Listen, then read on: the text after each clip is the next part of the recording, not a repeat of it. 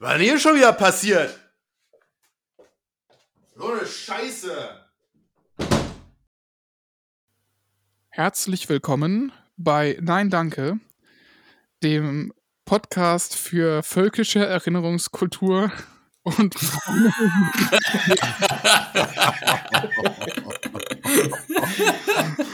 Oh nein. Ja, ja, äh, also irgendwie germanische sowas. Beschwerden. Ja, genau, und, und genau, völkische Beschwerdekultur und äh, braune Ästhetik. ja, äh, herzlich, herzlich willkommen zurück zum zweiten Teil ähm, Heidnischer Unfug mit Ferenz. Äh, wir hatten eine kurze Pause, für euch ist ein wenig Zeit ins Land gegangen. Und ja, äh, wir haben aufgehört, äh, wir haben die ja, Türen des Giftschrankes wieder geschlossen. Äh, versuchen die jetzt auch geschlossen zu lassen, aber wer weiß schon, was passiert. Und äh, ja, äh, wir waren stehen geblieben bei, äh, sag ich mal, äh, dem roten Faden, den ähm, Ferenc ganz schön durch das Thema gespannt hat. Also lasse ich dir doch einfach mal weiterhin die Bühne. Du äh, warst ja auch bestimmt nicht fertig mit äh, ja, NSBM als äh, abschließendes äh, Glanzwerk. Ja, also ich glaube, ich glaube, wollen man muss darüber nicht mehr besonders viel sagen. Ich würde nur, um den Giftschrank wirklich mal, mal zuzumachen, ähm, mal einfach ein, äh, ein, ein Appell, eine, achtet einem, wenn man darauf achtet, was man an Musik konsumiert, gerade aus dem Bereich Black Metal, ist man, glaube ich, nie schlecht beraten, halt dann auch irgendwie immer, immer zu schauen, wer steht denn hinter der Musik, die man da hört. Und ähm, was ich aber auch wichtig finde, ist diese ganzen Themen, also diese ganz, auch diese ganze, auch diese romantische Ästhetik, die dieses Thema, ähm, äh, äh, also die auch dieses Thema Ger äh, Germanen Anführungsstrichen äh, und so weiter auch mit sich bringt. Es spricht ja nichts dagegen, sich damit auseinanderzusetzen. Nur es gibt keinen Grund dafür, dass aus dieser äh, das aus dieser äh, völkischen Richtung tun zu müssen halt, ja? sondern es bietet unglaublich viel.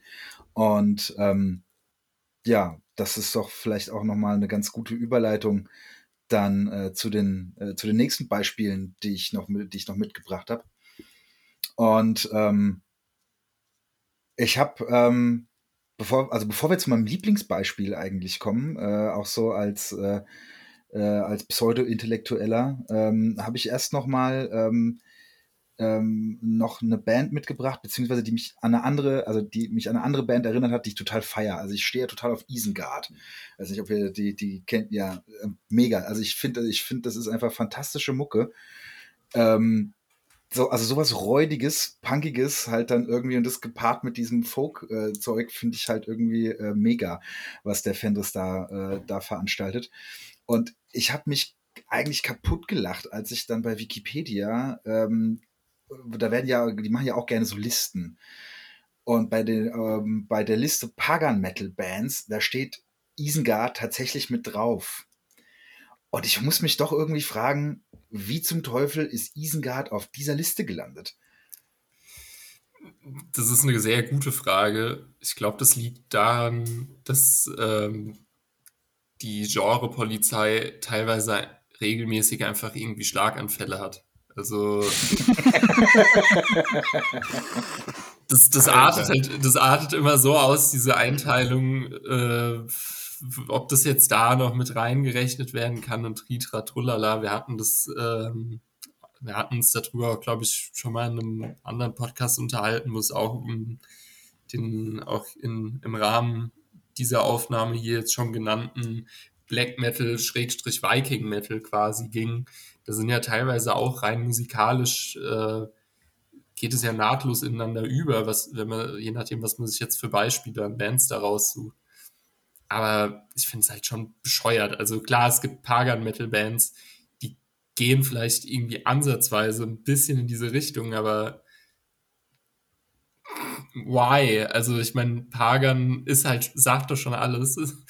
Und vor allem verstehe ich auch musikalisch Pagan, unter Pagan eigentlich auch eher was anderes. Ja, das ist gute Gedudel aus der letzten Folge. Hier, Ja, äh, genau. ne, Das, äh, genau das. äh, Ja. Ja, ich verstehe nicht, also ich bin da ähnlich ratlos wie du. Mein Ja. Erklärungsansatz ist das Einzige, was mir dazu einfällt. Die gut gelaunte Plünder- und Vergewaltigungsmusik. Ja, und Met. und Genau. Nee, Ja. aus großen Hörnern. In rauen Mengen. Ja, Genau, ich finde es schon. ja auch, ich, die? Ja, sorry, ich wollte ich, ich wollte einfach nur auch nur äh, noch ein bisschen Bullshit einwerfen, ich meine, dass die ja auch auf äh, brennende Kirchen stehen, aber das tun andere ja auch. Also von daher. Ja. Ja. Ja, brennende Kirchen ist ja auch nochmal ein echt ein anderes Ding, wenn man mal in Norwegen war und wenn man sich irgendwie versucht, zurückzuversetzen in diese Zeit. Also es ist ja schon extrem katholisch, also schon anstrengend, auch heutzutage noch auf dem Land. Also es ist, das kann man sich schwer vorstellen, wenn man es nicht gesehen hat. Ist fast, fast eigentlich, hat fast schon äh, polnische Level. Da Oder musste ja jemand mal durchdrehen. Ja. Seien wir doch ehrlich. ja. Ja, äh, die Frage ist dann halt, ob man halt, ja, dann Pagan-Musik macht, um damit äh, klarzukommen oder sich irgendwie ein bisschen gewitzter damit auseinandersetzt. Ja. Also nein, Isengard würde ich nicht als Pagan-Metal bezeichnen. Ich Die Genre-Polizei auf jeden Fall, ja. Nee, Aber Isengard, super Ding, also ich bin ein großer Fan. Ja, absolut. Also ich meine, in- im Podcast ist ja schon des Öfteren durch, äh, irgendwie durchgeklungen, dass wir die Person, die hinter Isengard hauptsächlich steht, äh, auch äh, sehr, sehr mögen und sehr feiern. Deshalb ist eine geile Sache, aber was das mit Pagan Metal zu tun hat, boah, keine Ahnung. Das kann ich, also ich, bei mir war auch nicht bewusst, dass es so eingeordnet wird. Das ist neu für mich. ja, es ist halt völlig absurd. Ich hätte das jetzt irgendwie. Äh, Äh, oh nein. Warum? Ach, schön. Schön der wird einfach nicht alt. Schön ein wird bisschen nicht alt. Eavesdropping. Äh, ja, keine Ahnung. Höchstens Fantasy Metal, aber sowas gibt's nicht. Fantasy -Metal. Ich will, ich will die nochmal kurz einwerfen. Ich finde es generell eh schwierig mit diesem Genrebegriff, mit Viking und Pagan und hast du nicht gesehen, weil das ja alles irgendwann mal angefangen hat und dann irgendwie fließend äh, in die feuchtfröhliche Musik übergegangen ist. Deswegen, also gerade da finde ich die Metal-Genre-Bezeichnung extrem schwierig anwendbar. Ja, Also was, was, was definitiv. ist jetzt Pagan, äh, Party-Pagan und was ist jetzt äh, ernsthafte heidnische Musik? Wer weiß das schon, wenn das gleiche vorne drauf steht. Ja, ja klar, wenn Künstler, wenn, wenn, wenn auch dann äh, Künstler, die, äh, die Black Metal Musik machen, aber dann sich halt ernsthaft mit einer, äh, mit, mit einer, äh, ich nenne es mal in Anführungsstrichen, nordischen Spirit, äh, Spiritualität auseinandersetzen. Ähm, die dann halt quasi in einem Atemzug irgendwie hier mit, mit metsaufenden Fintroll-Freaks halt dann irgendwie in einen, in einen Topf zu werfen, das passt halt nicht zusammen. Aber ich glaube, das ist irgendwie, ich glaube, diese Listen werden, glaube ich, auch nicht von Menschen gemacht, die diese Musik ernsthaft äh, konsumieren, sondern die gucken dann quasi auf Schlagworte, die dann irgendwie in der, äh, die sie halt dann mit diesen Genres halt dann irgendwie verbinden. Und dann wird das halt einfach eingeteilt. Ne? So, und das ist dann, und da, dann ist der Drops glutscht. An dieser Stelle vielleicht nochmal erwähnenswert ist, dass übrigens auch Wikinger nie existiert haben, genauso wie Germanen. Es ist auch ein vollkommen äh, falsch verwendeter Begriff. Ähm, ich denke, auch da könnte wahrscheinlich der Ferens äh, ja, wesentlich besser sagen, was es damit auf sich hat, aber mal kurz gefasst. Du meinst nochmal so Ähm, zur Erinnerung? Ähm, ja, also wenn, korrigiere mich, wenn ich da jetzt falsch liege. Also es gab nie, es gab niemand, der sich als Wikinger bezeichnet haben. Es gab vielleicht mal die Bezeichnung Viking, äh, die halt eben diese ja, Beutefahrt bezeichnet hat. Äh, die, aber auch, war Seeräuber quasi Genau. auf, auf Die- Altisländisch. die aber auch eben nur, genau, in einer, in einem sehr begrenzten Kulturraum äh, verwendet wurde, der überlappt mit dem Kulturraum, der generell auf Beutefahrt gegangen ist, sage ich mal, äh, ja, in der Ähm, Eisenzeit. Also Ja gut, aber das, also ich meine, der- da muss man aber auch erstmal ganz grundsätzlich unterscheiden. Also wenn wir über die, wenn wir über das sprechen, was wir heutzutage Wikingerzeit nennen, da sind wir schon lau- A, nicht- lange nicht mehr in der Eisenzeit. da Oder sind wir im Frühmittelalter, ja. ja Da sind wir im ja. Frühmittelalter.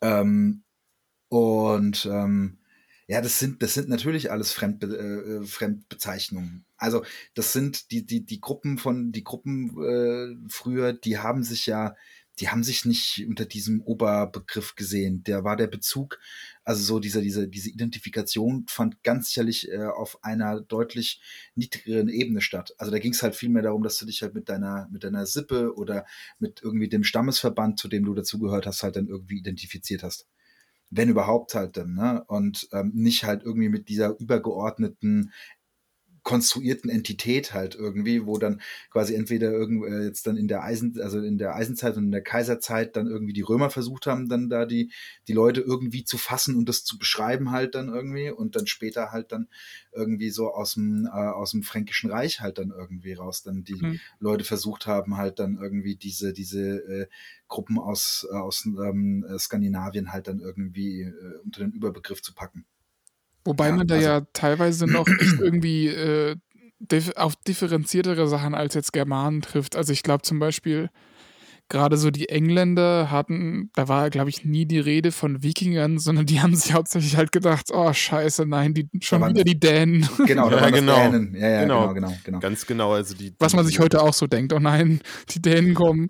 ja, historische Quellen sprechen da auf jeden Fall von den Dänen. Also es kann, ja kann ich, kann, also das ist dann schon wieder eine Zeit, äh, wo ich, wo ich äh, äh, geschichtswissenschaftlich auch ein bisschen wandert bin und da, da ist nie die Rede von den Germanen, das haben die Römer gesagt. Aber später sind, also die Franken sprechen von den Dänen und auch anders, wo hast du teilweise, ist die Rede von den Schweden oder den Norwegern. Also da sind tatsächlich sogar schon solche Begriffe fallen da. Das sind keine Wikinger. Und das, was heute Deutschland ist, also das waren auch nicht die Germanen dann mehr zu der Zeit. Das waren Franken und das waren irgendwelche Stämme. Und äh, ich muss da auch noch schon wieder was einwerfen, wie ich das immer so toll mache. In Finnland gibt es ja ganz viel, also ausländische Fernsehserien, äh, auch mit Untertiteln oder Programme generell und halt auch viel aus Skandinavien. Und ich muss sagen, wenn ich mir die dänischen äh, Fernsehprogramme angucke mit ihrer extrem obskuren Sprache und was sie da so machen, ich äh, ist auch alles irgendwie nicht so ganz koscher und ich hätte auch irgendwie Angst vor denen, wenn jemand sagen würde, ey, die Dänen kommen jetzt irgendwie mit ihrem Schiff an, würde ich mir auch denken, okay, es klingt jetzt erstmal nicht so gut. oh nein, und sie bullshitten uns mit irgendwelchen seltsamen Sitcoms. Oh nein. Ja. Das letzte Mal, dass ich Angst vor den Dänen hatte, war, als ich äh, Europa Universalis gespielt habe tatsächlich. und, und da, äh, da die, die nordischen Stadtstaaten in, in Deutschland gespielt habe. Also Lübeck habe ich da einmal gespielt mit dem Lukas zusammen. Da hatten wir auch ja, Angst vor den Dänen. Die waren ja, die gefährlich. Dänen, die waren echt unangenehm. Die haben da die ganze Zeit Stress geschoben. Wir dachten uns nur so, wir versuchen Handel zu treiben und zu überleben. Wir haben, wir haben die Schweden unterstützt. Die Schweden haben dann tatsächlich Dänemark und einen Großteil Norddeutschlands, wie es auch es ist, also in der realen Geschichte äh, Europa, Mitteleuropas so geschehen ist, äh, in Besitz genommen und uns, haben uns als Lübeck Stadtstaat verschont. Das war total schön. Ja, wir waren echt so richtige Trittbrettfahrer gewesen. Ja, ja die also, Schweden, die sind freundlich gewesen. Falls, irgend, falls irgendjemand mal eine äh, Zeitmaschine äh, gegen alle physikalischen Regeln erfindet, ähm, wir reisen zurück in die, äh, ins Frühmittelalter und äh, versuchen den Dänen zu erklären, dass äh, ja in ein paar hundert Jahren äh, ja immer noch Leute vor Dänen Angst haben, aber hauptsächlich, weil die Sprache komisch ist und äh, weil sie irgendwie in Computerspielen gefährlich sind. Wahnsinn, die werden sich, die werden sich bestimmt total freuen halt dann irgendwie. Ja. Wenn sie Komm, sagen, genau.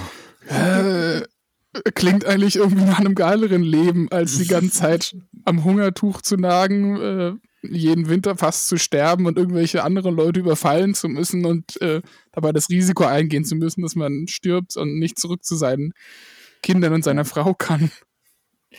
Ja. Sozialversicherung. Alles, alles ganz romantisch. Alles ja, ganz romantisch. Absolut, und ehrenvoll. Ja.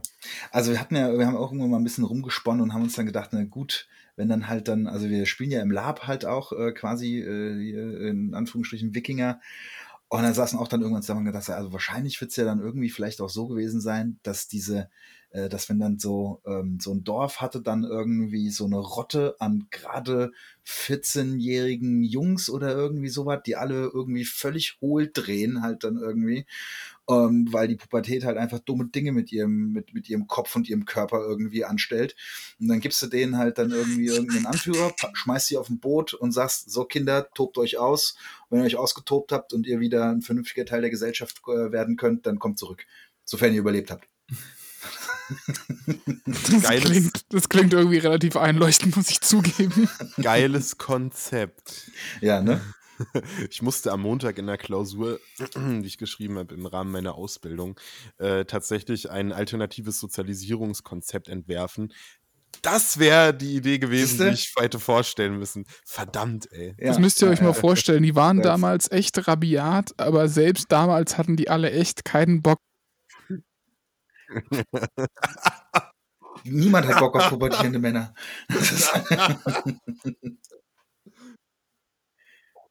Ja. Die hatten Genau. einfach, sind wir doch ehrlich, die hatten keinen Bock auf knusprige Leinenstücke. Bock. Gut. They didn't. Was ein, schön, ein, schön, ein schöner So. Ausflug. Nein, aber tatsächlich, also um das jetzt um, äh, um dann, äh, was diese ganze, was total abgefahren ist in diesem Frühmittelalter, wenn es dann um diese Wikingerzeit geht. Die werden ja auch gerne dargestellt, ja, das waren mutige Krieger, die dann halt dann ausgezogen sind, um ferne Länder zu erkunden, haben den Weg gen Westen sich geebnet und gen Osten und weiß der Geier was und so halt dann. Ne, das halt, wenn man sich mal vor Augen hält, dass ähm, der skandinavische Raum und der äh, und die Insel Britannien schon immer nebeneinander liegen und die auch schon in den Jahrhunderten davor wussten, dass es nicht weit bis darüber ist. Ist sind diese Erzählung von wegen, ja, die also so, ne, ist das schon ein bisschen weit her, äh, verliert dieser Mythos so ein bisschen seine ähm, äh, seine Wirkung und ähm, ich finde persönlich eine Theorie ganz interessant. Dieses im Frühmittelalter hast du die Situation, dass um Skandinavien herum entstehen wirklich große Reiche, die ja sich letztendlich auch auf die ähm, auch sehr stark auf die Antike beziehen. Also auch gerade jetzt dann so ein, so ein fränkisches Königreich oder dann auch später äh, unter den Karolingern und dann auch dann später unter den Ottonen. Das bezieht sich natürlich ganz stark halt auch auf dieses Cäsarentum, auf dieses Kaisertum halt dann irgendwie. Ne? Und das ist ja dann schon ein ganz anderes Verständnis von, von, von Staat, sage ich mal, halt dann irgendwie, ne? Und von und von äh, und auch die denken in ganz anderen Territorien. Zur gleichen Zeit hast du aber in Skandinavien zu der Zeit keine Königreiche in dem Sinne, sondern du hast halt größt, du, du hast halt Stammesver, du, du hast Stammesverbände, die noch viel mehr in diesen archaischen Lebenswelten verhaftet waren. Und außerdem gab es ein sehr komplexes Erbrecht äh, dort oben. Und äh, wenn dann halt irgendwann kein Land mehr da ist, was du vererben kannst, hast du ein Problem halt dann irgendwie. Das heißt, die haben sich im Prinzip selbst ähm, in die Situation gebracht, dass halt eine in, äh, dass halt quasi so eine späte Völkerwanderung notwendig war. Dies war notwendig, um halt auch einfach innere Streitigkeiten abzuwenden, dass die ausgefahren sind halt dann irgendwie. Und dass sie geguckt haben, dass sie halt dann auch irgendwie, äh, dann vor allem halt dann in England halt dann irgendwie neues Land halt sich dann auch äh, unter den Nagel, äh, unter den Nagel reißen. Weil es ansonsten hätten, weil, weil ansonsten hätte es keinen Frieden halt dann auch daheim gegeben. Und dann erst im späteren Verlauf des 10. Jahrhunderts haben sich ja dann auch dann größere Königreiche halt dann irgendwie entwickelt. Also das finde ich, also wie gesagt, da ist es halt, ähm, glaube da, ähm, das ist, äh, denke ich, so vom Hintergrund, was so diese Wikingerzeit angeht, das ist auch dieses, wie gesagt, also dieses Romantisierte von wegen, ja, das waren halt tapfere Krieger, die halt Abenteuer gesucht haben. Ja, gab es bestimmt auch, aber so, wenn man die, wenn man sich so das große Ganze anschaut, dann hat das, äh, äh, hat das dann doch nochmal ganz andere, äh, ganz andere Gründe letztendlich, warum das so zustande gekommen ist. Okay, so jetzt nochmal genug, ähm, äh, äh, genug Bullshit. Äh, kommen wir zurück zur Musik. ja, äh, ganz kurz noch. Ich glaube einfach, dass die äh, heroischen, abenteuerlustigen äh, als erstes gestorben sind. Und sehr wahrscheinlich noch nicht mal im Kampf, sondern irgendwie, keine Ahnung, haben nicht aufgepasst, haben sich den Knöchel gebrochen und sind dann jämmerlich irgendwie an einer infizierten Wunde verstorben oder so. Ja, ja, ja. Genau, Ja. genauso also, zum Kampf, da muss ich doch noch auch noch einen einwerfen. Wenn du dann halt auch so, bei, auch das ist ja auch bei diesen ganzen NS-Arschlöchern und so weiter, äh, taucht es ja auch immer wieder auf, nur dass die unbedingt kämpfen wollten, dass Kampf quasi ihr Leben war. Also, ich sag mal so, das war, die Leute wollten vor allem überleben.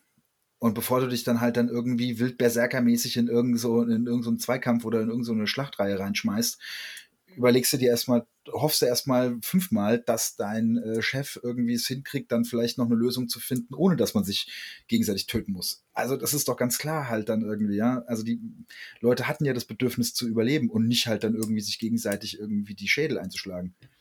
Was? Ja, nicht, nicht, umsonst gibt es halt eben äh, hauptsächlich überliefert den Zweikampf, weil halt niemand Bock hatte und also ist auch einfach, kann ich mir vorstellen, unglaublich viel Überzeugungsarbeit kostet, mehrere Menschen da, davon zu überzeugen, jetzt eine ungefähr gleiche Menge an Menschen äh, irgendwie versuchen kaputt zu hauen, weil sich halt jeder darüber in einem Klaren ist, wir gehen dabei alle drauf. Ja.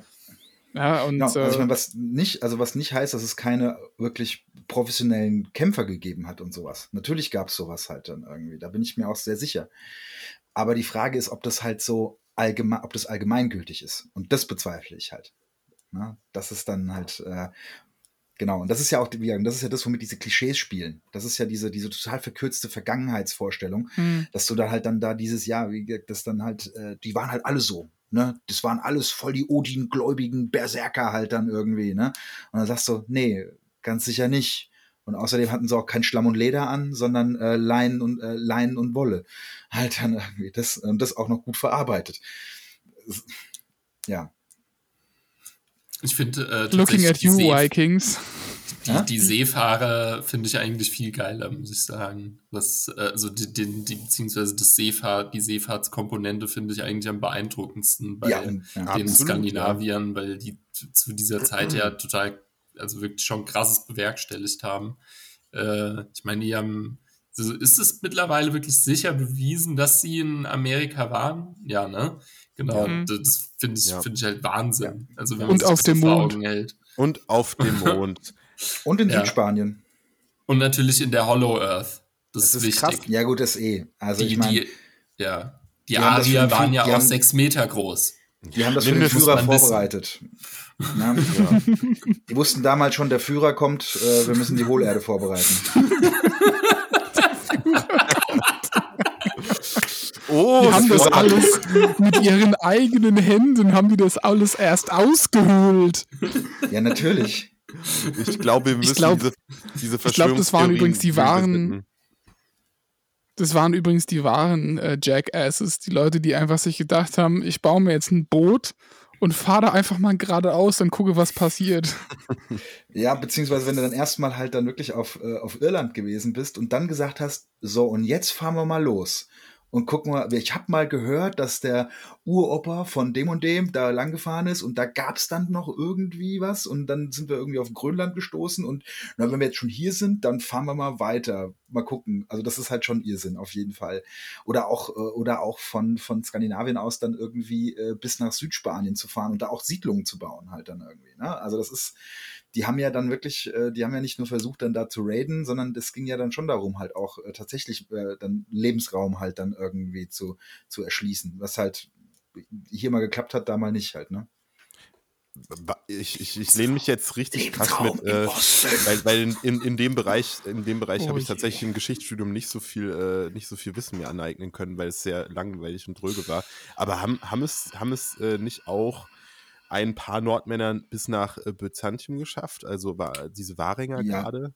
Ne? Das ist, also, ähm, nee, was heißt, also es gibt ja die, sind ja ähm, die sogenannte Rus. Ähm, das ist äh, so der, der äh, weite, weite Vorläufer von dem, was irgendwann mal später Russland werden sollte. Das waren, in, im, das waren im Ursprung Skandinavier. Und äh, diese Leute äh, wurden dann nachher halt auch dann von den, äh, von den byzantinischen Kaisern als Leibgarde halt angeheuert, weil er halt keine Einheimischen wollte, sondern er wollte halt Fremde, die er bezahlt und wo er sich sicher sein konnte, das sind meine Leute, die bezahle ich und da kann mir keiner dazwischen funken. Und er hat sich halt irgendwelche skandinavischen Badasses halt dann, dann zur, zur Seite gestellt. Vollkommen verrückt. Das ja, Oströmische Reich und die Rus. Ja. Nice. Und das gibt, äh, und es gibt in der Hagia Sophia gibt es eine Runeninschrift. Ja, ja, ja, ja, ja, ja. Na, das ist, ich, äh, ich glaube, da steht dann irgendwie sowas wie Hakon war hier. Ja, genau. Ja, Hakon war hier. Das ist ja. es. Das habe ich äh, im am Grundkurs Runen, äh, das habe ich mal nebenbei gemacht, äh, haben wir das äh, übersetzt. Das war sehr spannend. Ja. Graffitis haben sich einfach nicht verändert. Nee, Graffitis? Graffitis sind total zeitlos. Und das, also meine. Lieblings-Graffiti-Geschichte aus dem, ähm, äh, aus der Wikingerzeit ist, äh, ich glaube, das ist auf den Orkneys und da gibt es auch dieses große berühmte Hügelgrab. Mir fällt gerade, Ja. mir, mir ist der Name jetzt entfallen. Ich war da, ich weiß es auch nicht mehr. Ja, auf jeden Fall, da, gibt- da gibt es auch Runengraffitis drin. Ja. Und äh, diese Runengraffitis übersetzt ist sowas wie Helga hat geile Titten, hö, hö, hö. Es gibt aber in, Zeitlos. Äh, ich habe Zeitlos. Ja. Wo Ich wir hab- wieder bei pubertierenden Jungs sind, ja. Ja. Ich habe mir im, im, äh, im Schottlandurlaub im letzten äh, einige äh, Longcairns angeschaut und da habe ich auch äh, Graffiti gefunden. Also sind Graffiti quasi illuminiert und mit, mit, einer, mit einer schönen Erklärung versehen Ja. gewesen. Das waren auch nur solche Sprüche, so, der hat einen langen Speer, war in dem einen, das war irgendwie der Greykern oder so, das war so witzig. Wir Hm. Ja, haben uns einfach weggeschmissen. Ja absolut. Toll. Ja. Tolle Sache, wirklich. Ja, Also und so, Humor. viel, und so viel zu den die mystischen Runenzeichen halt Ja. irgendwie, die, äh, die, Scheiß, die genau. Geheimnisse. in sich- Oh Gott, jetzt haben wir das Runenthema aufgemacht. Oh, ja, das aber es ist, es ist alles eine ganz Einleitung dafür. Und naturverbunden und spiritual und ja, maximal. Ja. alles. Aber Helge hatte geile Titten. Helga hatte Ja. geile Titten und Björn hat einen langen Speer. Ja, Ohne genau. Scheiß. Ey, hier, Hakon, du, du bist doch der Einzige hier von uns, der irgendwie ruhen kann. Hier, äh, lass mal was extrem Witziges da drüben in die äh, Genau. Wand irgendwie meißeln. Ah, okay, Kacke ist echt irgendwie sau anstrengend. Lass es mal irgendwie kürzen. Hakon war hier. Kürzen zu Hakon war hier. Yeah. Genau. Geil. Jawohl, ja, genau, genau, genau. Ja, so läuft das. Ja. Und dann dieses, da, da können wir den Falkenbach-Bogen schlagen, dieses extrem romantisierte, verklärte Bild ne, von so, von so den, den Germanen, den Wikingern, die harte Männer mit den langen Hörner und dem Helm mit den langen Hörner. Und der Gott Das- verbunden und Naturverbundenheit. ja, Ja, genau. ja, und den total. mystischen Runen. die so extrem mystisch waren und die ständig Odin angerufen haben, um ihren Speer und ihr Schild zu segnen. Und die Schildreihe muss stark und, oh, und undurchbrechbar sein. Das waren halt im Endeffekt auch einfach betrunkene Jugendliche, die sau Bock hatten, irgendwie neue Sachen zu entdecken und voll neugierig waren. Und, und halt nebenbei auch noch voll den Schäkel, Schäkel rausgeholt haben und extrem erfolgreiche Händler waren. Schön So, zusammengefasst. genau, schön zusammengefasst. Jetzt aber mal Deckel drauf. Deckel drauf. Ähm, wir sind ja noch nicht fertig mit der musikalischen Reise. Ja, genau. Was hat es hier eigentlich alles losgetreten? Ich habe schon wieder Mm. vergessen. wir, Isengard, haben, oder? wir, wir, haben, wir haben bei Isengard angefangen und war, sind bei Helga rausgekommen. Geil.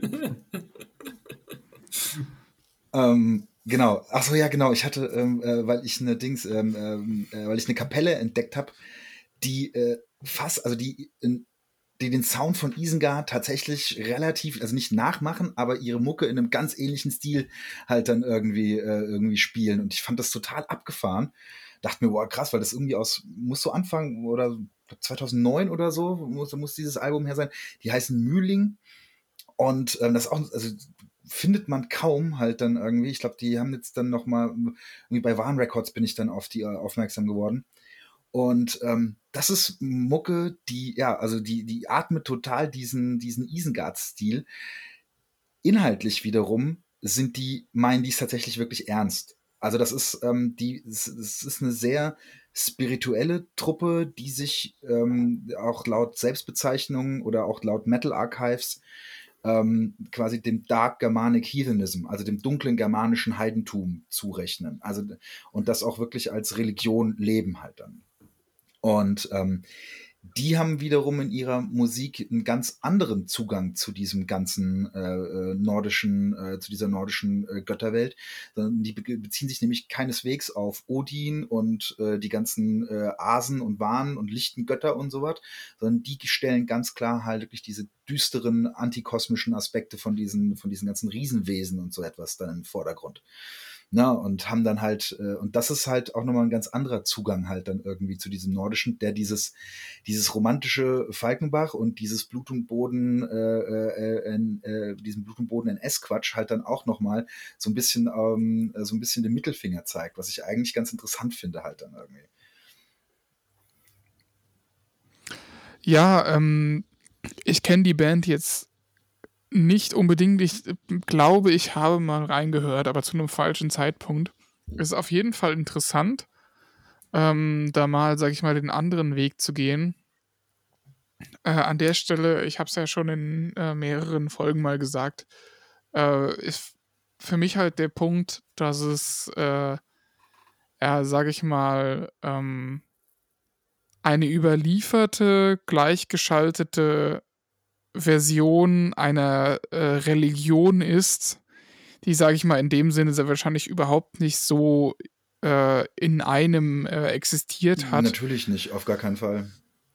Äh, und ich finde es halt schwierig, äh, wenn man sich über den Punkt hinaus bewegt, wo man quasi einzelne Sachen heranzieht, wie dies ja vermute ich mal früher auch getan haben, halt eben vereinzelte Sachen herangezogen haben für ihre eigene Denkweise.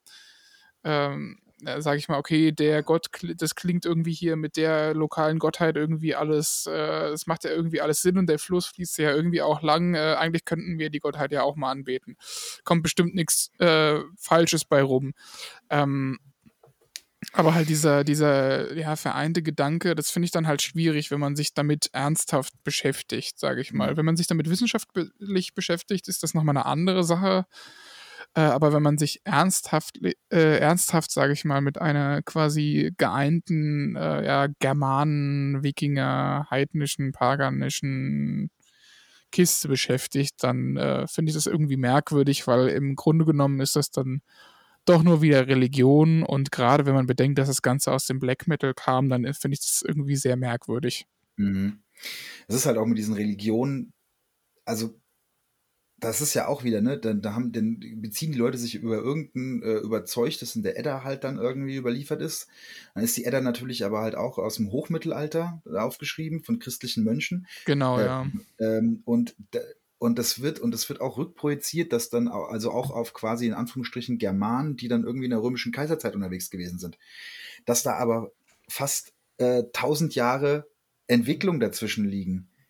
Das, das, das, das wird oft, dem wird oftmals halt auch dann nicht irgendwie mal Rechnung getragen. Und auch diese ganzen religiösen Vorstellungen, wo es sicherlich halt auch dann irgendwie äh, entsprechende Traditionen und so weiter halt dann irgendwie gab. Aber das hat sich innerhalb dieser tausend Jahre doch auch ganz sicherlich halt auch ständig halt dann irgendwie geändert. Dann kam was dazu, ist wieder weggefallen.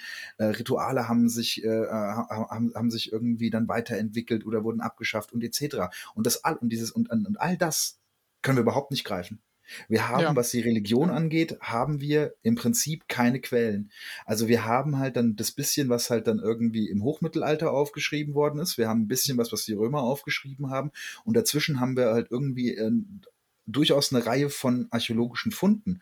Aber diese Funde sprechen halt auch alles andere als eine klare Sprache, sondern das ist halt eine reine äh, reine Rekonstruktion. Sie werden halt letztendlich dann mit diesen, ja, man, man versucht es dann halt dann irgendwie ähm, äh, mit diesen Inhalten aufzuladen. Wenn aber halt ein ernsthafter Archäologe darüber spricht, dann muss, muss man halt auch ehrlich sein und sagen, ja, das hat wahrscheinlich etwas mit einer religiösen Handlung zu tun, aber genau können wir es nicht sagen. Ne? Also nach aktu das ist wieder der Klassiker, ne? nach aktuellem Kenntnisstand könnte das eine Darstellung von Odin meinetwegen sein, halt irgendwie. Ob er dann jedoch zu dieser Zeit, zu diesem, an diesem Ort so genannt wurde, das wissen wir nicht. Halt dann irgendwie, ne? Aber die Ikonografie könnte dafür sprechen, halt dann irgendwie. Mhm. Sowas halt dann irgendwie, ne? Also bei den Kelten sieht es tatsächlich dann nochmal ein bisschen besser aus. Da haben wir etwas, da, da sind die, weil die halt richtige Tempel gebaut haben. Die, die findet man halt noch. Ne, das haben die Germanen zum Beispiel nicht gemacht. Ja. Ja, genau. Aber wie gesagt, also ich, meine, ich fand die Mucke, also ich fand es vor allem aufgrund der Mucke interessant, hier dieses, dieses Projekt Mühling. Inhaltlich, ja, also auch wenn ich, nachdem ich das Booklet dann auch noch gelesen habe, es ist halt, auch die versuchen halt letztendlich auch so eine Kontinuität irgendwie aufzureißen. Ne? Und das ist, also wie gesagt, kann man, ähm, ich glaube, wenn man, gesagt, wenn man auf so einen Sound steht, kann man mal reinhören, aber ansonsten auch, wie gesagt, auch trotzdem auch mit Vorsicht zu genießen, halt dann irgendwie. Es ist ja, denke ich, immer so das Ding. Also entweder die Texte sagen einem zu oder die Musik sagt einem zu. Sehr selten findet man quasi eine Kombination aus beidem. Ähm, ha, ich finde. Zu der komme ich gleich. Aha! ähm, siehst du mal hier, flutscht aus richtig, ey. Ähm, Ja, ich finde es halt nur, also ich finde es interessant, wenn jemand sagt, äh, er, er, oder sie versucht äh, zu verstehen, was da in Anführungszeichen überliefert ist und versucht es halt vielleicht mal irgendwie auf die eigene Lebenssituation anzuwenden und das zu verstehen und das quasi als ein Vehikel zu benutzen, wie jetzt, sage ich mal, keine Ahnung, auch irgendwie Telema oder irgendwie äh, Magie, also im Sinne von Magic mit CK. Ähm, alles quasi für einen Self-Gain um mal bei den Anglizismen zu bleiben, äh, zu benutzen, aber halt nicht, um das ernsthaft äh, in einer kontinuierlichen, ursprünglichen Form zu praktizieren, weil es ist einfach nur Blödsinn. Also. Da stellt sich ja die Frage, was ist die ursprüngliche Form überhaupt? Können wir, das, Eben, können wir ja. das sagen? Nee, Das können ja, wir genau. nicht. Das Ding. genau, das ist ja. Und selbst wenn, was würde uns das heutzutage bringen? Außer das aus einer äh, historischen, archäologischen Sicht zu betrachten. Und da sind wir beim Thema, wo, wo wir auch schon mal drüber gesprochen haben in der vergangenen Folge, Religion. Äh, da haben wir über satanistischen Black Metal und die äh, strikte Ablehnung des Christentums gesprochen. Was ich mich da immer frage, warum lehnt man das Christentum so vehement ab, aber glorifiziert diese nordischen Naturreligionen? Das fasse ich jetzt Word. einfach mal so zusammen. Ähm, das ist Bullshit. Das ist ein und dasselbe. Das Im waren keine Naturreligionen. Nee, waren es nicht? Nee, ganz sicher. Also, glaube kann ich mir nicht vorstellen. Also, ich, Da weißt du, wie, wie, da bist du der Experte. Das ist schön, dass wir dich für, für sowas da haben, weil ich würde jetzt einfach Naturreligion behaupten Nee. und niemand würde mich korrigieren. also auch bei den, auch bei den, wo das ja noch viel krasser ist, ist ja bei den, äh, äh, bei den sogenannten Kelten, denen wird ja noch dieses, diese Baumkuschelei halt dann irgendwie noch Ja. viel mehr nachgesagt halt. ja, ne? ja, ja. Und wenn wir mal ganz ehrlich sind, wenn wir mal in so eine keltlich, äh, in so, in so eine ähm, eisenzeitliche oder keltische ähm, Siedlungslandschaft reinschaut, wenn die da eine, äh, eine riesen Ringballanlage stehen hatten, äh, große Siedlungen drumherum, dann kannst du mal davon ausgehen, dass da kein Baum mehr halt irgendwie stand. Die haben ganze Landstriche gehabt, wo die Fetteisen, also wo die Eisenwirtschaft betrieben haben halt, ne? Also so, das ist, ähm, die haben genauso halt dann irgendwie Raubbau halt dann irgendwie betrieben, wie wir es heute auch tun, nur halt in einem natürlich in einem ganz anderen Maßstab. Na, das ist halt, ähm, also so, wie gesagt, und das war bei denen, und das wird bei den, ähm, äh, das wird quasi bei den, bei den Wikingers wird es auch ganz ähnlich gewesen sein halt, ne? Ja. Ja, wobei ich ja immer hasse, Kelten und Wikinger in einem Satz zu sagen, weil da halt eben tausend Jahre dazwischen liegen. Ja. Aber gut, Ja, egal. Das, ähm, ja. Und also ich muss sagen, so wie das auch immer dargestellt äh, wird, ist es ja auch witzig. Also äh, die, die Wikinger, die leben ja quasi immer auf so einem Stück Fels Ja, und äh, nicht in den eigentlichen Regionen Skandinaviens, wo man sich halt wirklich, wo man halt wirklich Selbsterhalt betreiben konnte. Also es gibt halt einfach sehr viele Orte in Finno-Skandinavien, wo heutzutage Leute wohnen, wo man einfach in der damaligen Zeit, sowohl in der Eisenzeit als auch im äh, Frühmittelalter bis ins Hochspätmittelalter einfach nicht hätte überleben können. Weil es da halt nichts anderes gibt als äh, dauernassen Dreck, wo man nichts anbauen kann. Ja. Genau, mein Lieblings, also wo ich dann, also das ist mein, mein, äh, ach, mein Lieblingsbild dabei ist immer, ähm, wenn man diese, diese Fernsehserie Vikings in der ersten Folge, die erste Einstellung halt dann irgendwie, du siehst ein Dorf an einem Fjord und dahinter hochaufragende äh, äh, Felsklippen halt dann irgendwie. Und dann steht da Hedeby. ja. Und jeder, der schon mal in, in, in Halterbu war, greift sich an den Kopf und sagt, da gibt's ja viel, aber sicherlich keine Berge. Ja, ja. Word. Also, da ist, so das, da ist so die höchste Erhebung, ist dann quasi die Befestigungsanlage von Halterbu halt dann irgendwie, ne? Aber Ach, ich, ich, mir war das gar nicht bewusst. Haben die wirklich, also ja, haben die haben sie. dann Ja, aber haben auch Heiterbu. Heiterbu nach Norwegen umgesiedelt, oder? Ja. ja, ja. Und Die haben nicht, alles komplett Oh, nach ihren es eigenen Vorstellungen in gestaltet. Flachland Dänemark. Genau, oder Uppsala ist ja auch, ähm, Ja, da, lau- da latschen die doch über diese ganzen Genau, Berge und die die Petra und so halt, ne? einfach mal hin. Und du denkst dir, Alter, Das ist halt komplett okay. flach. Damals, damals, da haben noch die Zwerge gelebt, die haben noch gebuddelt, da gab's noch tektonische Platteverschiebungen in der skandinavische Halbinsel. Das waren noch andere Zeiten. genau. Bei- und, auch das, und auch das haben sie alles begradigt für die Führer. So Ja, ist natürlich, es, so ist es. Da ist, der natürlich. Tiger, da ist der Tigerpanzer drüber gerollt und dann war's flach. So war das. Aber Vikings ist eh so ein Trigger-Thema bei mir, wenn ich mir da die, äh, die Darstellung so der, Ja, danke. der Poli bei Vikings könnte ich mit allem leben, außer mit der Darstellung. Jetzt kommst du. Nee, die, die Darstellung, da wollte ich gar nicht. Ich wollte nicht mal von der Darstellung sprechen, weil das ist jenseits von Gut und Böse. Ich wollte von der Darstellung der politischen äh, Landschaft in, in, in, in Britannien sprechen. Und das ist, dass die da einfach viele Jahrhunderte englischer Geschichte so einfach mal so komprimiert und ganz viel nebeneinander gestellt haben, was miteinander gar nichts zu tun hatte. Die haben da, die haben da wirklich original Großvater und Enkel auf gleich, also quasi in die gleiche Zeit miteinander versetzt und als politische Gegner inszeniert. Das ist grandios. Also Ei, das liegt alles im Boden, es wird zur selben Zeit stattgefunden haben, gell? Das ist halt, weißt du, verwirr du darfst die Leute nicht mit Fakten verwirren.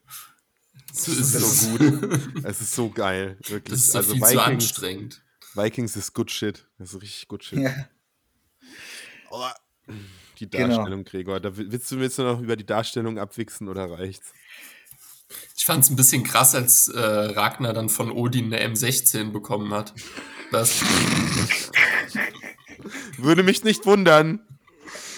Ja, also die Darstellung bei Vikings, die ist halt einfach nur, die ist halt Also wenn- einfach nur richtig zum Brechen. Ja, also wenn, wenn ihr euch da mal eine schöne Satire zu angucken wollt, schaut mal auf den, ähm, auf den YouTube-Kanal von Kaptorka. Äh, die machen äh, grandiose Videos. Also da kann ich zum Beispiel den Schlamm, den Sven Schlammlederson sehr empfehlen, halt dann irgendwie ein ganz, ganz großes Kino. Also, ja. Cap Genau. Torga ist äh, generell sehr empfehlenswert, Ja, genauso auf wie jeden äh, genauso wie Geschichtsfenster. Ja, ja, ja, tolle Empfehlung. Das Genau. packen wir in die Shownotes für euch. Aber Unbedingt, hey, ja. Genau. Wir, du hast ja. doch eben gesagt, du hast da ein Beispiel, wo alles passt. Ja. Ja, zumindest aus meiner Perspektive passt da alles tatsächlich halt dann irgendwie. Ähm, und zwar ist es die Band Arstir dir Livsins. Ob, also, äh, da, Hannes nickt. da, ähm, ja, da habe ich, hab ich, schon mal- hab ich schon mal reingehört. ja, Aber genau. Also es ist, ich sag mal so, von der Musik her sind es schon schwer verdauliche Brocken. Also es ist keine Musik, die du dir jetzt mal nebenbei halt dann irgendwie äh, reinziehst. Es ist wirklich, es ist durchaus, es ist anspruchsvoller Black Metal.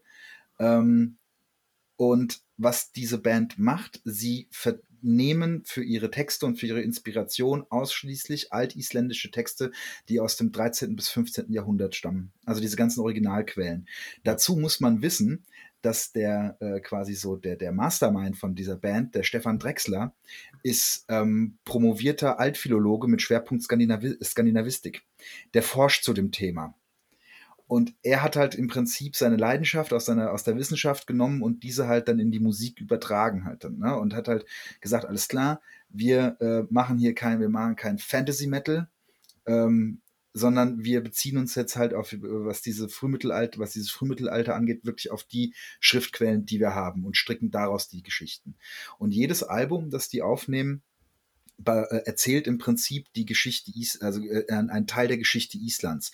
Die fangen mit dem ersten Album an, wo sie halt dann quasi so, als dann zu dieser Besiedlung Islands losgeht, bis zu diesem, A- bis zum ersten Alting und dann werden quasi immer, und dann fangen sie quasi an, dann beginnt quasi den, deren Arbeit, wo sie halt dann ähm, äh, äh, quasi einzelne Charaktere entwickeln, die sie dann über, ihr, über das ganze Album begleiten halt dann. Ne? Da werden dann halt Familienfäden erzählt, da werden halt dann irgendwie, ähm, da wird dann, äh, oder die, die Geschichte von einem, von, von einem Mann, der, ähm, äh, der quasi mit seiner Familie umsiedeln muss, aber am Ende halt dann irgendwie bei einer, äh, dann in einem Sturm ertrinkt halt dann irgendwie, oder das, die beiden aktuellen Alben erzählen im Prinzip von der Christianisierung, weil da war es tatsächlich dann so, dass dann, dass das auch äh, unter Zwang passiert ist, äh, weil das war dann der, der König Olaf von Norwegen, der die zwangschristianisiert hat.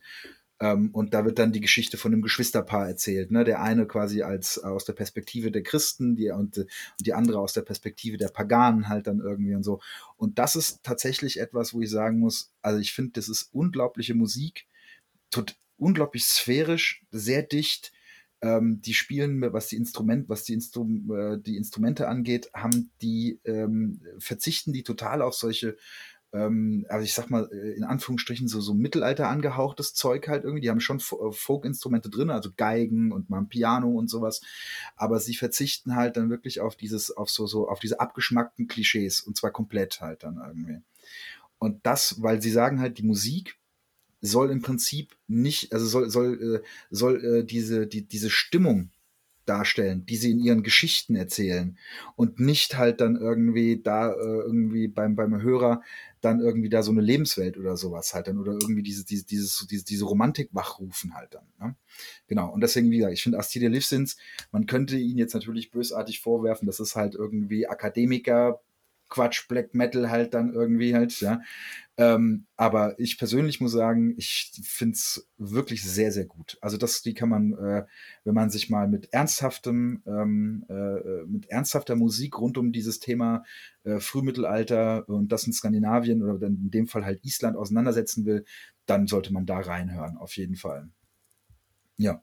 Genau. Und dazu vielleicht noch zu, äh, gut zu wissen, die sind, die sind auch irgendwie mit, äh, mit Helruna halt dann irgendwie verbandelt. Also der, äh, der Sänger von Helruna singt auch bei Astidia Livsins. Und äh, jetzt, ich glaube, der, der äh, Stefan Drexler von Astidia Livsins spielt dann, äh, dann Gitarre bei äh, im Live-Set von Helruna äh, und so weiter halt dann irgendwie. Ne? Das ist dann, ähm, deswegen, und Helruna ist ja auch so eine Band, die da auf einem etwas auf einem, äh, auf einem ähnlichen Level unterwegs ist, gerade mit ihren frühen Alben, also vor allem mit dem Frostnacht halt dann irgendwie. Ich musste jetzt direkt nämlich an Hellruna denken, als du von mhm. Astrid Lifstins gesprochen hast, weil ähm, die wiederum sind mir jetzt neu, hatte ich bisher jetzt noch keinen Kontakt gehabt mit. Aber wie du es beschrieben hast, dachte ich direkt, ja, Hellruna ähm, muss man ja auch erwähnen. Ich wusste Auf gar nicht, Fall, dass die, ja äh, ich wusste gar nicht, dass die so krass akademikermäßig aufgestellt sind. Also klar, dass äh, quasi Mastermind von Hilruna äh, da einen Background hat, wusste ich, aber ähm, dass da noch mehr Mitglieder quasi mit drin sind, ähm, war mir jetzt nicht bewusst. Ja, also gerade der Typ von, von Astide Livsens, das ist der, der Stefan Drexler, der ist ähm, Dozent an der Uni in Bergen. Ja, okay, krass. Ja, ja das ist ja witzig. Ja, ähm, mehrere Mitglieder von Hellruna sind schon relativ krass verwurzelt, was, äh, was diese ganzen Sachen angeht, die sie äh, ja, in der Musik thematisieren, sage ich mal. Tatsächlich habe ich mich erinnert, woher ich Astivia Lissin äh, kenne. Ich habe ähm, in meiner bisher einzigen Islandreise ähm, einen Sampler von der Band am Flughafen äh, in Reykjavik ähm, in einem Café von dem Barmann in die Hand gedrückt bekommen. Der hat mir gesagt, ja, gönn dir das mal, das ist historische Musik und auch ziemlich geil und hart, weil ich zu der Zeit auch relativ genretypisch angezogen war, auch trotz, trotz Wanderurlaub in, in Island. Ähm, und die habe ich dann nochmal wieder gesehen auf dem Warn Record Sampler 2017, glaube ich, waren die mhm. auch mit drauf. Ich meine, oder 2018. Und äh, ja, ist mir positiv hängen geblieben, weil ich das sehr toll fand. Ähm, gibt mir jetzt den Anlass, da nochmal reinzuhören, weil ich äh, um den akademischen Background gar nicht so, so wusste. Das finde ich sehr spannend. Ja, also wie gesagt, das sind schon, sind schon ordentliche Brocken. Also man nimmt also am besten so ein Album, wenn man wirklich mal Zeit nehmen und mal und mal von vorne bis hinten hören. Und, und was halt cool ist, sie drucken ihre Texte immer halt im, äh, also der, die, der Typ übersetzt, ähm, äh, übersetzt die Texte ins Altisländisch. Und aber die, aber so, und sowohl die altisländischen Texte als auch die, ähm, die englische Übersetzung ist in jedem Booklet mit dabei. Und dann irgendwie, und noch mit, und, und noch mit weiteren Erklärungen drumherum und so weiter. Also die geben sich da auch da wirklich sehr viel Mühe. Dass ja, man das, das alles nachvollziehen cool. kann. Das ja. ist super nice. Ja, das ist ja nicht selbstverständlich, weil das nee, selber, das selber übersetzen ist auf jeden Fall ein Akt. Das kann ich aus Erfahrung sprechen. Ja, absolut, Alt, äh, Altisländisch war brutal. Das war auch das Aussiebefach in Skandinavistik, auch an der Uni Frankfurt. Wundert mich nicht. Wundert gewesen, mich nicht. an der Goethe. Ja, so ja, alte. Halt Latein und Altgriechisch und Scheiße. Ist halt. ja, ist halt, ja. Äh, sorry, ja, es ist halt, ich wollte nur sagen, es ist halt einfach generell auf den Black Metal bezogen einfach elitistisches Arschlochgehabe. Äh, wenn man jetzt, sage ich mal, nicht äh, die eigene Muttersprache halt äh, verwendet und sie halt deswegen nicht übersetzt, sondern einfach irgendwas gelernt hat, diese Sprache äh, für die Texte benutzt und es dann äh, quasi entweder gar nicht abdruckt oder halt nicht durchblicken lässt, weil was dahinter steht, ist halt einfach so so, haha, ich habe mich mal jahrelang mit dieser Sprache beschäftigt und jetzt habe ich Texte darin geschrieben, aber keiner darf wissen, worum es da drin geht, denke ich mir halt, ach so, ja, weißt du, also leg mich am Arsch. Halt, Wenn irgendjemand ja. zu viel Zeit hat und die äh, und, und keine Ahnung, altgriechisch spricht, dann kann der es halt auch übersetzen und äh, dann findet man es irgendwo im Internet, warum hast du es dann nicht gleich gemacht, ja? Einfach so ein ja, dummes Poser-Gehabe. Ich mag Von daher bin ich da äh, sehr, bin ich da ein sehr großer Freund von, dass sie das abgedruckt haben. Ja, mega nice. Ich finde das, ich find das nämlich auch richtig anstrengend, wenn Bands einfach ein Geheimnis aus ihren Texten machen.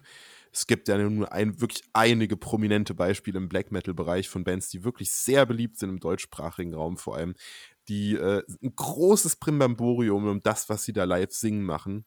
Oder auch auf Platte. Urfaust. ähm, und das geht mir wirklich von Anfang an so tierisch dermaßen auf den Sack, weil ich das einfach nicht verstehen kann. Weißt du, Musik ist, ist das ist ein Container für irgendeinen Inhalt und, und die gesprochenen Worte oder gesungenen Worte darin, die, die den Fan, also den, den Zuhörer, also ich meine einfach dem, dem Rezipienten nicht mitzuteilen, das entzieht so, so ein Level der, der Interpretation einfach von vornherein. Das verstehe ich nicht. Also da, deswegen macht man doch keine Musik. Wenn ich Musik mache, dann mache ich das, weil ich was transportieren will. Und Ja. ach, keine Ahnung, elitistische Scheiße, ey. Ja, es ist gut. Also ich meine, äh, und wenn es dann halt, also ich muss jetzt gerade an eine, äh, an eine Band denken, die ich selbst momentan total feier, und äh, Flüsterers. Und ich meine, natürlich kann ich kein Niederländisch. Schön, schön. Das ist Gute Band. ja Wahnsinn, halt, ja. Ähm, und natürlich, wenn, wenn die drucken ihre Texte in, in der Sprache, in der sie sie machen, das ist halt ihre Muttersprache Niederländisch. Und ich meine, wenn ich jetzt halt als, als äh, Konsument äh, sage, okay, alles klar, ähm, ich nehme die Stimmung und ich nehme das Musikalische und das gibt mir total viel halt irgendwie. Wenn mir es dann so wichtig ist, das, zu wissen, was die singen, dann muss ich es auch selbst übersetzen halt dann irgendwie. Also ich kann es dann nicht, also ich kann, das ist dann, wenn, aber wie du, was du meinst, Gregor, ne, was ich, wenn du da halt irgendwelche Bands hast, die dann auch irgendwie, wir, wir singen hier Proto-Germanisch oder sowas.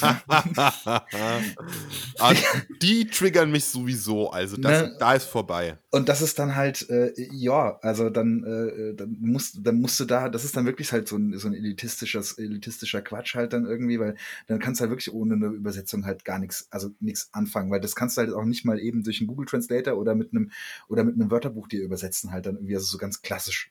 So, ne, das ist halt, na, Da hätte ich rein fachlich Interesse dran an so, so Sachen, die hier irgendwie angeblich Proto, Proto oder Indogermanisch, Protogermanisch, äh, keine Ahnung, da hätte ich fachliches Interesse dran, mir diese Texte anzuschauen, weil ich Mhm. einfach über, da, da, ich bin der Musik am Anfang sehr abgeneigt gewesen, weil ich, weil ich das Interesse hatte, das erstmal fachlich zu überprüfen, ob das, was die immer machen, Hand und Fuß hat oder ob das einfach nur Marketing-Gag ist und das, was sie da machen, einfach nur irgendwelche Silben sind, die sie aneinander rein. Ja, ja, ja. Ich, äh, ich kann da Wirklich, kurz das triggert mich. reingrätschen. Ich kann da kurz Ja. reingrätschen. Also ähm, Altisländisch ist ja quasi, ähm, also das, das, das Witzige ist an der ganzen Sache, ähm, man braucht quasi, um das zu deklinieren und zu konjugieren, muss man quasi Wortstämme bilden, die geschätzt beziehungsweise hergeleitet sind. Also Ganz genau. mit anderen Worten, man weiß gar nicht, ob das jetzt tatsächlich der Wortstamm ist. Also das ist man, konstruiert, das hat ein Genau. Sternchen. Genau, das ist halt konstruiert, äh, konstruiertes Urgermanisch quasi, in was man die dann umwandelt und um die dann richtig durchdeklinieren zu können, die Wörter. Das ist halt total absurd, Das hat mich auch äh, immer schon komplett überfordert da von Anfang an, äh, Ja. wenn man da die Texte übersetzen musste und dann habe ich mir gedacht, hä? Was? was, hat der, was hat der Herr Wolfer da jetzt gemacht? Ey, in historischer Sprachwissenschaft, das hat mich auch so getriggert, als wir, als wir die, die Lautverschiebung im, äh, im, im, des, des Deutschen so diskutiert und, und analysiert und angewendet haben, haben wir auch immer mit, mit ja, ne, ja, du, der, der, du weißt Bescheid. Und da haben wir auch immer nee, mit nee, ich, Es gibt einen Grund, warum ich äh, Archäologe bin und mich mit materieller Kultur auseinandersetze. Ja. Vor, allem, vor allem mit äh, Prähistorie. Ja. Also irgendwie, ne? Das ist, ich habe meine, macht's kompliziert. ich habe meine Latein, ich habe meine Lateinkenntnisse, die habe ich mir in vier Wochen halt im, in den schlimmsten vier Wochen meines Lebens drauf geschafft und ja, ich bin zum Glück Prähistoriker. Das Ja. ist da, wie gesagt, keine, Sch ich mag Kulturen, wo es keine Schrift gibt. Es ist An wirklich der- ein, ein, ein Graus. An der Stelle kann ich nur empfehlen, Lettisch oder Finnisch ja, wird immer noch gesprochen und auch da bringt dir der Google Translator nichts. Ja, stimmt. Und der Gregor spricht irgendwann beide Sprachen. Wenn er Ja. fleißig lernt. So ist das. Ähm, ja, aber zu Asti Livsins muss ich sagen, ich bin tatsächlich auch genauso wie Lukas. Ich bin durch äh, Hellrunner drauf gestoßen und zwar, weil ich eine Split von denen äh, gekauft habe. Und zwar ist das die äh, Fragments äh, Mythological Excavation, ist auf Warn Records rausgekommen. äh, 2013, das war meine Hochphase von ich bestelle alles, was Waren Records rausbringt. Und äh, ja, da sind zwei Songs drauf. Auf der einen Seite ist Wein für Polyfame äh, von Helruna und auf der anderen Seite ist äh, Vince Walamal von Aster Sins. Und äh, also Wein für Polyfame sind 15 Minuten und äh, Vince Walamal sind äh, 19 Minuten 42 Sekunden. man weiß also Bescheid, man ist mit der Split, wo zwei Songs drauf sind, ist man schon mal echt deftig beschäftigt, auch was den Inhalt angeht. Und ich musste dazu stimmen, ja, es ist unglaublich dichter, atmosphärischer Black Metal und es ist einfach überragend, äh, ja, sag ich mal, was da, was da an Sprachgewandtheit und äh, wirklichem Inhalt vertont wurde und setzt halt irgendwie diesen, diesem ganzen Verklärungsgedanken irgendwie so ein bisschen den Deckel auf. Genau, das und schlägt halt mal wirklich dann Flock in, äh, äh, quasi einen Flock ein und sagt halt so, äh, es kann auch anders gehen halt dann irgendwie, ne? Also ich meine nicht, ich bin jetzt, würde mich jetzt nicht hinstellen und sagen, ey, jetzt irgendwie, äh, ähm, äh, jetzt muss dann da jeder anfangen und irgendwie sich mit dem Thema auseinandersetzen das verakademisieren oder so. Das ist ja Quatsch halt dann irgendwie. Aber ich finde es trotzdem sehr gut, dass es sowas gibt und da halt da mal ein schönes Gegengewicht halt dann irgendwie zu darstellen kann. Ja, sehr, sehr gut gesagt. Und ähm, ja, da sind wir dann quasi äh, auf dem wahren Höhepunkt angelangt. Yes. Ähm, ja, ich weiß nicht, äh, ob ihr zu dem Thema noch was äh, einzuwerfen habt. Ich fasse einfach kurz zusammen. Es ist eine, es ist eine Reise, die äh, ja, äh, fast schon noch in den 80er Jahren mit äh, Black Metal anfing wenn man jetzt von äh, Germanismus und Paganismus und hast du nicht gesehen redet, äh, die hat nicht aufgehört. Es kehrt jetzt auch in den letzten Jahren äh, zurück. Es gibt viele Leute, die sich durchgehend damit beschäftigt haben. Und äh, leider, wie so jedes andere Musikgenre und jedes andere Metal-Genre auch, hat es halt äh, unglaublich äh, schlimme, widerwärtige Musik geboren, sowohl brauner Art als auch Met äh, getränkter Horn-Wikinger-Art. Äh, ja, das Wort äh, zum Sonntag. Ameno. Die Horn-Wikinger. Irgendwann müssen wir uns auch nochmal über Bühnenkostüme und Darstellungen äh, oh, unterhalten, was das angeht. Schönes Thema. Ich habe da so viel auf Lager. I'm looking at you, Adrian. Du weißt ganz genau, wovon ich rede. Ich möchte, ich, ich habe eine schöne Live-Anekdote mit Amon Amarth, die möchte ich dann zum Besten geben. Die, die spoiler ich jetzt schon, also die, die kündige ich schon mal an.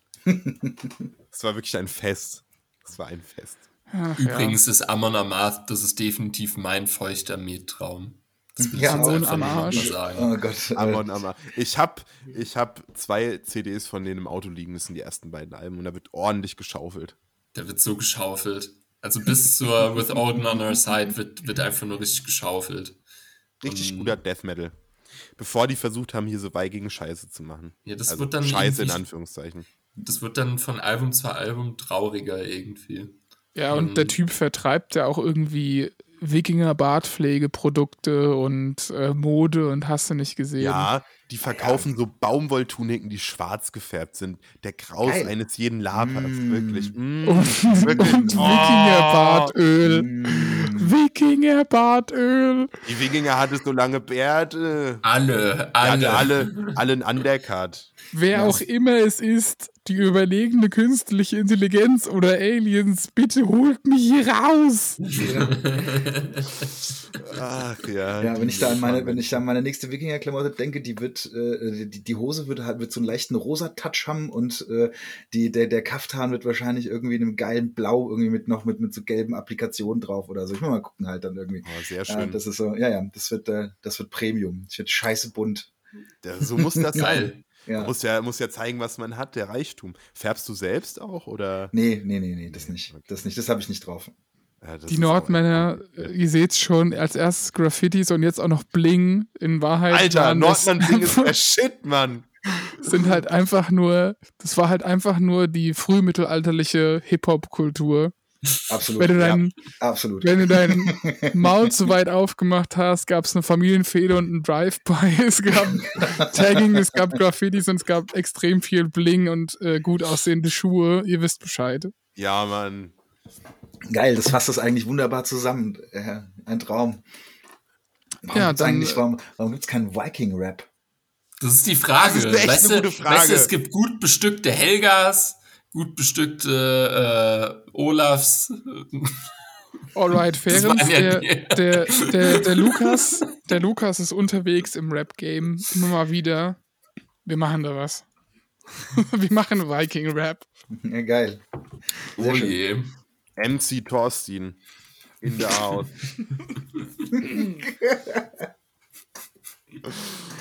Gut. Danax.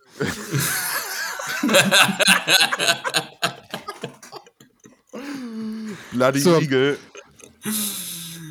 Bevor ich hier Äh. jetzt, äh, bevor ich hier jetzt sehr gründlich anfangen muss, sehr viel rauszuschneiden, äh, würde ich äh, noch zu unserem letzten Segment bitten. Und zwar äh, haben wir am Ende jeder Folge oder äh, am Ende jeder Doppelfolge, wie auch immer, äh, ein paar Musikempfehlungen dabei.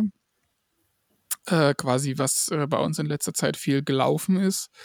Und ich würde den Gast bitten, da das erste Wort zu ergreifen. Du hast jetzt natürlich schon echt viele Bands mitgebracht. Du hast gesagt, bei dir äh, ja, läuft Flüsterer äh, ziemlich viel in letzter Zeit. Möchtest du äh, denn, äh, ja, sage ich mal, noch was empfehlen, was du aktuell viel hörst? Tatsächlich äh, habe ich, ich habe schon mit dieser Frage gerechnet und ähm, ich bin ja, also als Archäologe steht man ja auf alten Scheiß halt dann irgendwie, ne? Und ähm, ich, äh, so, eine, so eine Platte, die mich total platt gemacht hat, als so als Teenager, war von, war diese, waren diese frühen Samael-Geschichten. Und ich habe ewig gebraucht, um endlich mal wieder eine Band irgendwie auszugraben, die so diesen Sound fährt. Und ich muss sagen, die Baxak Saxa, die Katakomb-Kult, Alter, das ist ein äh, Blast from the Past. Es ist einfach, einfach brachial, einfach ein, ein echter schwarzer Hassbrocken in diesem, mit diesem geilen Sound, den, äh, den, den Samael auf, ihr, auf seinen frühen Alben halt dann irgendwie produziert hat. Wahnsinn. Geil. Also, ja, hat nichts mit Viking, sonst irgendwas, gibt einfach nur hart, bös, schwarz auf die Fresse. Ich glaube, äh, dem ist nichts mehr zu, hinzuzufügen. Das hast du äh, sehr schön zum Ausdruck gebracht. Lieber Johannes, was hast du uns denn heute mitgebracht im äh, Knecht Ruprecht äh, Beutel? Der Knecht Ruprecht Beutel, es gibt nur die Route. Ähm, tatsächlich gibt es bei mir gar nichts so Hartes. Ich bin mal wieder fern des Black Metal unterwegs, wie so oft in dem Podcast. Ich habe auch nur eine Empfehlung diese Woche. Und zwar von der lieben King Woman. Die aktuelle Platte Celestial Blues ist einfach atmosphärisch unglaublich dicht und emotional teilweise super aufreibend und anstrengend, aber richtig, richtig geil. Gönnt euch die Platte. Das ist wirklich was, was man gehört haben muss. Das ist nämlich wirklich mal kreative Musik, die Genregrenzen, die ja angeblich so oft gesprengt werden, wirklich sprengt. Und das ist toll. Wirklich. Ein Gesamtkunstwerk. Absolute Frechheit, die habe ich auch schon mal empfohlen, als sie rauskam. Ha! Ernsthaft? Ja. Wirklich? Ja. In diesem Podcast? Blödes Mm Arschloch. I got my I got my fingers up your ass. Na, aber das ändert ja nichts daran, dass du sie viel gehört hast und dass sie immer noch gut ist und äh, ihr sie euch anhören solltet. Ja, nee, nee, dann habe ich aber. Ne, ah, ah, ah, dann habe ich noch was Alternatives, was in diesem Podcast noch nicht genannt wurde, was bei mir aber auch aktuell sehr viel lief. Äh, die irische Combo Just Mustard, nur Senf. Und das ist keine Absicht. Eine Band nach Johannes Gusto. Demeter. Demeter. Demeter Senf. Geil. Demeter Vegan. Veganer Demeter-Senf. Ähm, die Garantiert haben, äh, ohne Glied. Die haben auch schon, das, die Platte ist leider schon drei Jahre alt, aber äh, die Platte heißt Wednesday und die läuft bei mir tatsächlich aus Tradition inzwischen immer mittwochs. Die ist wirklich geil. Es ist ein bisschen Crossover und noisig angehaucht und es sind irische betrunkene Menschen. Schön. Und es Nice. ist Senf. Und es ist Senf. Es ist Senf. Schön. Lukas, dann mach doch mal weiter. Ey, dann empfehle ich jetzt was, was so gar nicht eigentlich zum Thema passt, außer dass es auch aus Skandinavien kommt, tatsächlich. wenn man mal wieder so richtig in Balkenstimmung ist vom Feinsten, dann äh, gönnt euch die äh, Konkurs von Life Lover.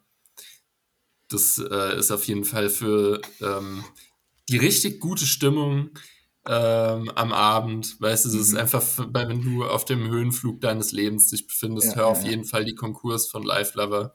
Okay. Ähm, da geht die Stimmung einfach nur durch die Decke. Oder hängt von der Decke runter, je nachdem. Ja.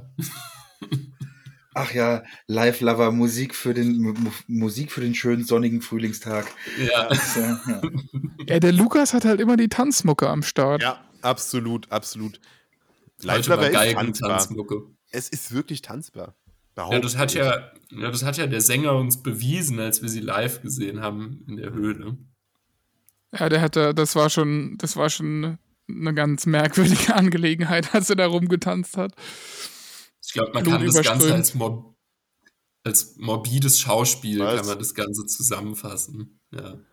Das, also das war schon echt, das war schon echt eine Once-in-a-Lifetime-Experience, vor allen Dingen, weil er hatte so einen weißen Baumwoll-Laborkittel an und wir haben die ganze Zeit gedacht, er hat sich halt irgendwie mit Kunstblut beschmiert, bis uns halt irgendwie dann nach dem Konzert, als wir ihn gesehen haben, aufgefallen ist, dass es halt, dass er sich halt einfach überall aufgeschnitten hat.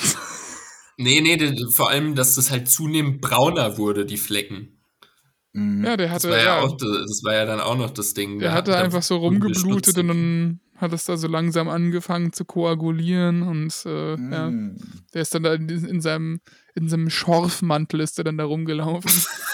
Oh, Das kann man halt wirklich nicht anders sagen. Ja, das war schon, das war schon krass. Aber es war ein wirklich gutes Konzert, muss man sagen.